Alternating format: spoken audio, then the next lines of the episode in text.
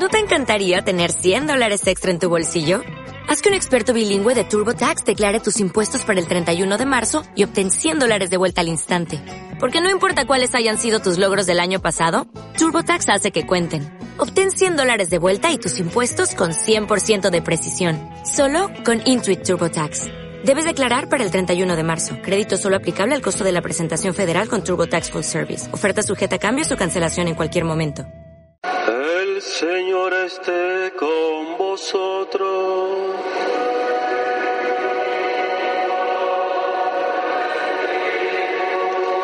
Proclamación del Santo Evangelio según San Mateo.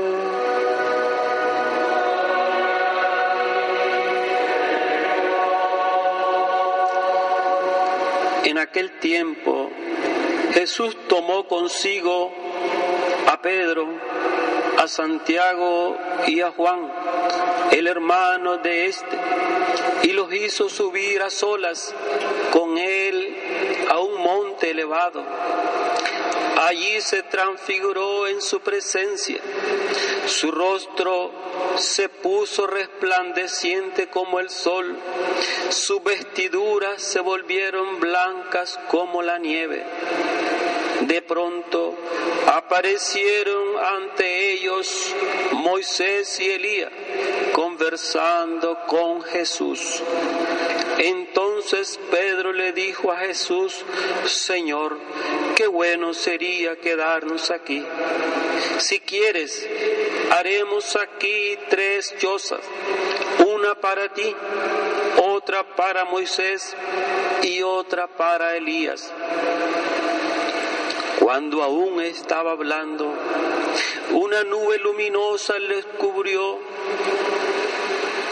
salió una voz que decía, este es mi Hijo muy amado, en quien tengo puesta mis complacencias.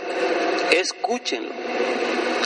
Al oír esto, los discípulos cayeron rostro en tierra, llenos de un gran temor. Jesús se acercó a ellos, los tocó y le dijo, levántense y no teman. Alzando entonces los ojos, ya no vieron a nadie más que a Jesús. Mientras bajaban del monte, Jesús les ordenó, no le cuenten a nadie lo que han visto hasta que el Hijo del Hombre haya resucitado de entre los muertos. Palabra del Señor.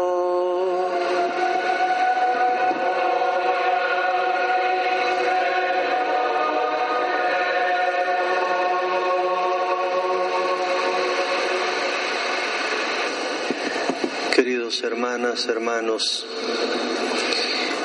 segundo domingo de Cuaresma y se nos ofrece tradicionalmente a la meditación el misterio de la transfiguración de Jesús en el monte Tabor. ¿Por qué la iglesia nos hace meditar en este Evangelio durante este tiempo de penitencia. Nos puede parecer comprensible que la Iglesia nos proponga, como el domingo pasado, a la reflexión el acontecimiento de las tentaciones de Jesús ya que entrando al tiempo de penitencia cuaresmal, debemos de disponernos a enfrentar los ataques del enemigo, ya que queremos ser fieles al Señor. La Iglesia coloca este Evangelio porque quiere que en este camino de la penitencia esta lucha contra el mal, nosotros no perdamos de vista cuál es el objetivo de esta penitencia que hacemos durante la cuaresma. Porque no es mortificarnos por mortificarnos, no es ayunar por ayunar. ¿Qué motivos tenemos para hacer penitencia, para ayunar, para tratar de ser mejores? El motivo que tenemos es, y no puede ser otro, que encontrarnos con Jesucristo de una manera fuerte en este tiempo. Y la iglesia con este Evangelio de hoy nos dice, cuando nosotros hacemos la penitencia, purificamos nuestra vida, vamos a tener un encuentro alegre con Jesús. Él va a venir a iluminarnos la vida. Y esta iluminación de Cristo en mi vida terrenal será como un anuncio, una profecía de la alegría que me espera en el cielo si yo persevero en el cumplimiento de sus mandamientos. Al iniciar la cuaresma, el miércoles de ceniza, les recordaba que la cuaresma es, tiene que ser un tiempo de mucho gozo y paz espiritual. Ahora este domingo, con la transfiguración de Cristo, viene decirnos también lo mismo. Nuestras penitencias no tienen por qué entristecernos la vida. Pero además hay algo que no podemos nosotros dejar a un lado cuando meditamos la transfiguración del Señor. Y es esto, Cristo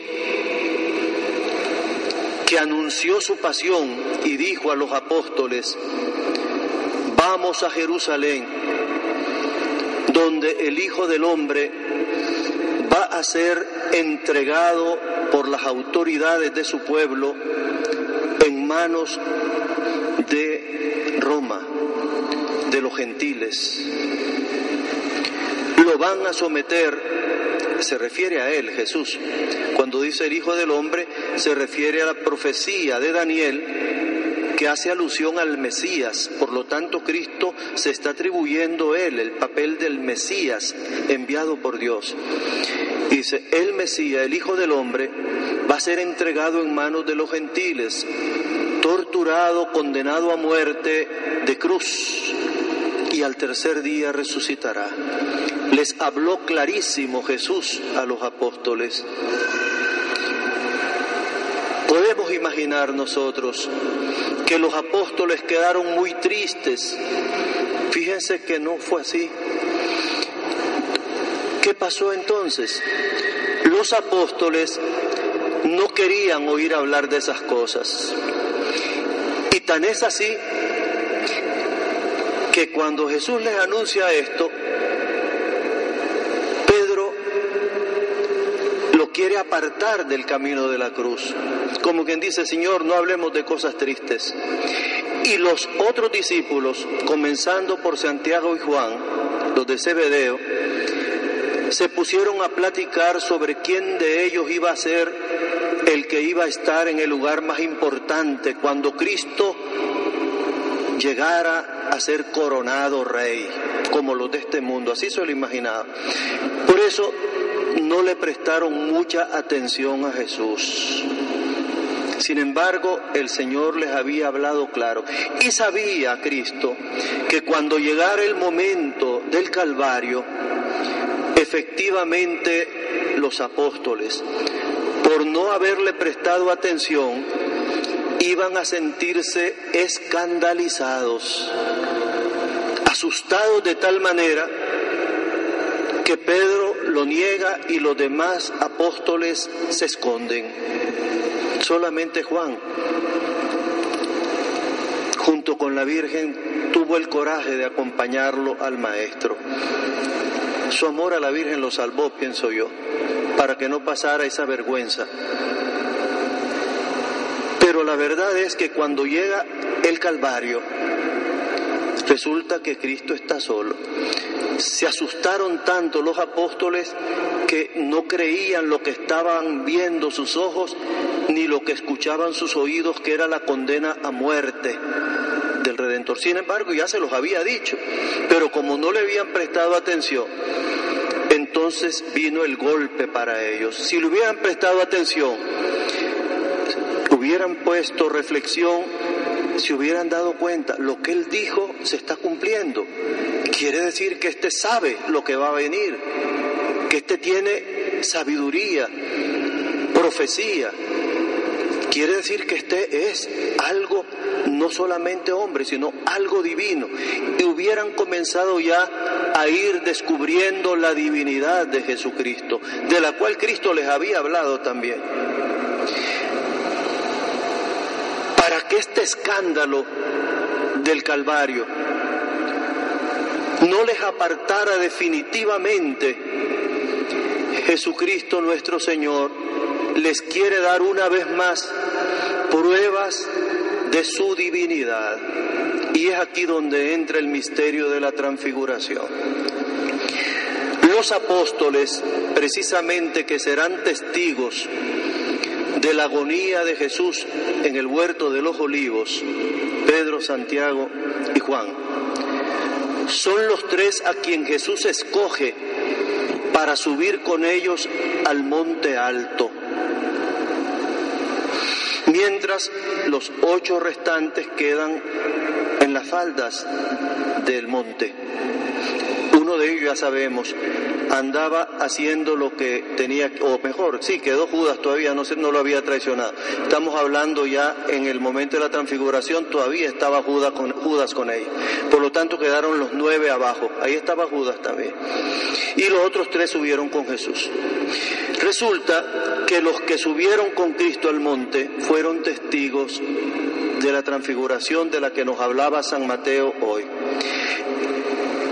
Lo transmiten prácticamente tres evangelios, San Mateo, San Lucas y San Marcos. Y San Pedro lo recuerda en una de sus cartas también. Quiere decir que es un acontecimiento que a los primeros cristianos le golpeaba mucho y era consolador para ellos. Y se lo transmitían de generación en generación los primeros discípulos de los apóstoles y quedó consignado en los evangelios. Y es importante porque con este misterio Cristo está cumpliendo las profecías del Antiguo Testamento y está empujando a su realización plena el Nuevo Testamento.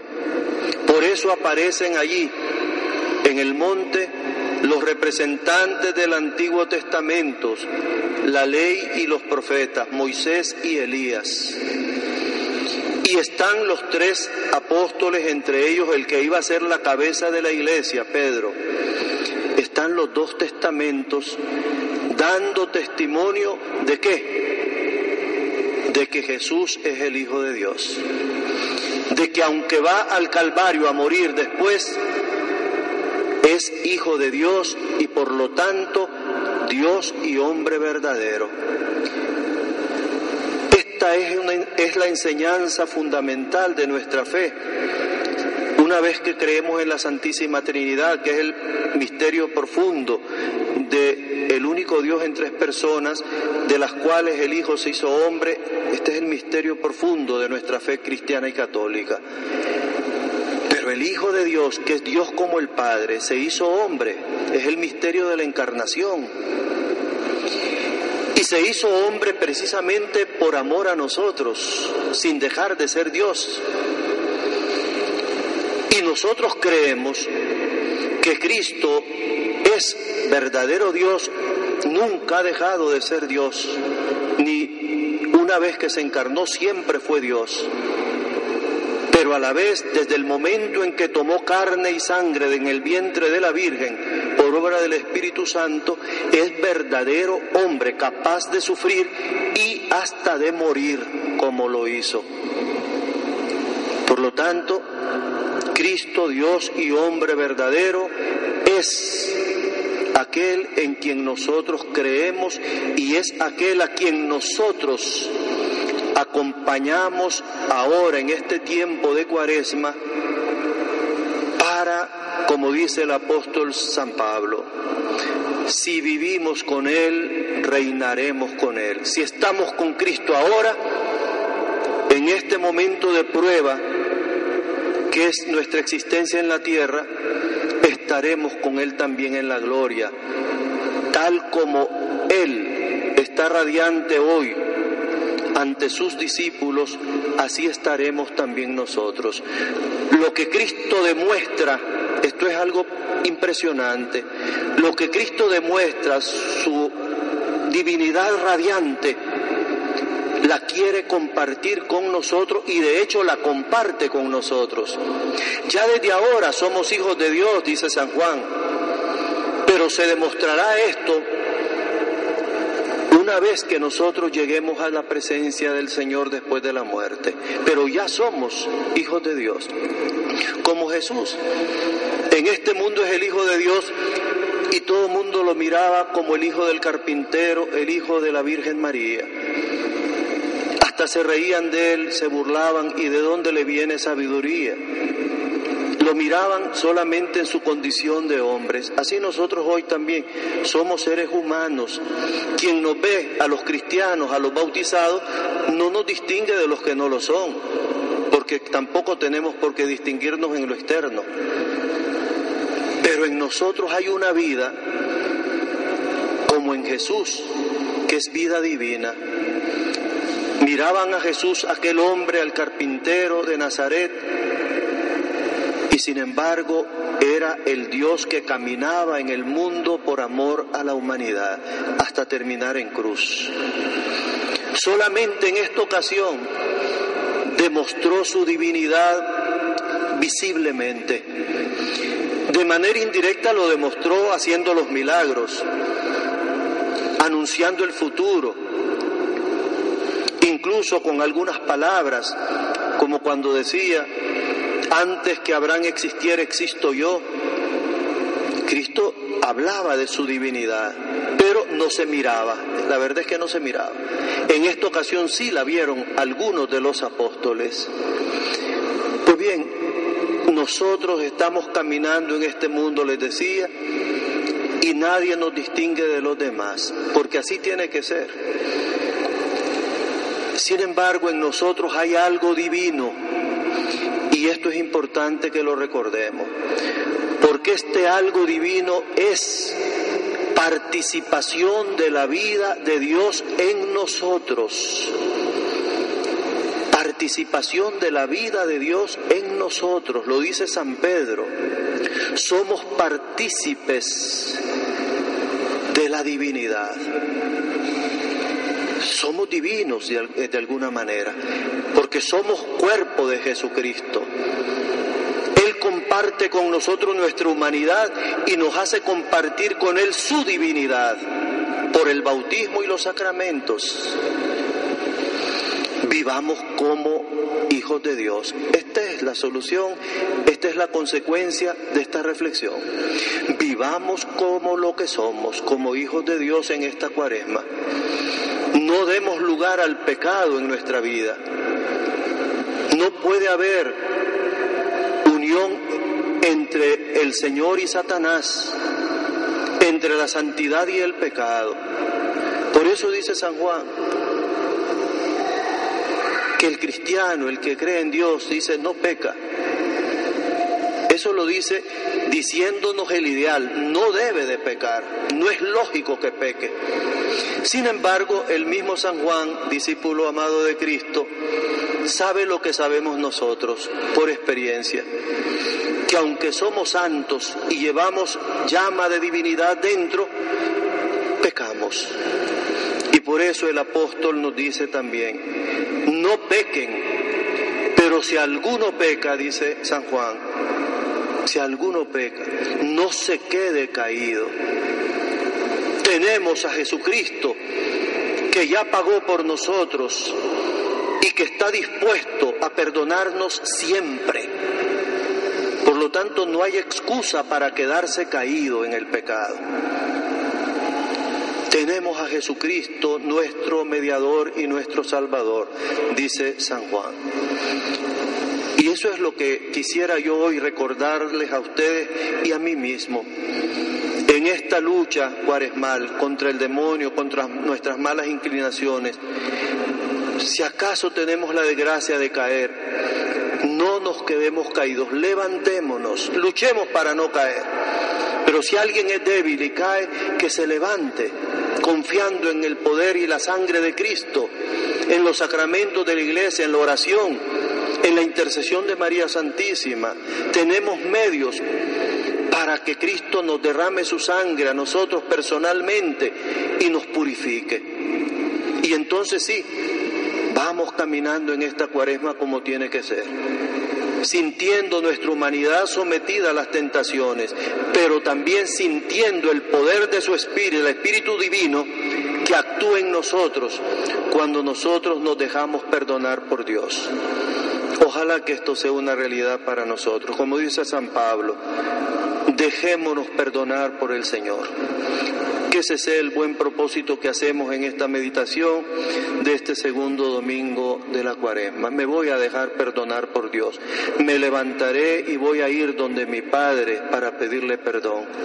Y seguramente que el perdón está asegurado. Si lo hacemos con sinceridad, el arrepentimiento y la búsqueda de la misericordia divina. Encomendémonos a María Santísima para que no nos quedemos en buenos propósitos, sino que hagamos realidad estos buenos propósitos.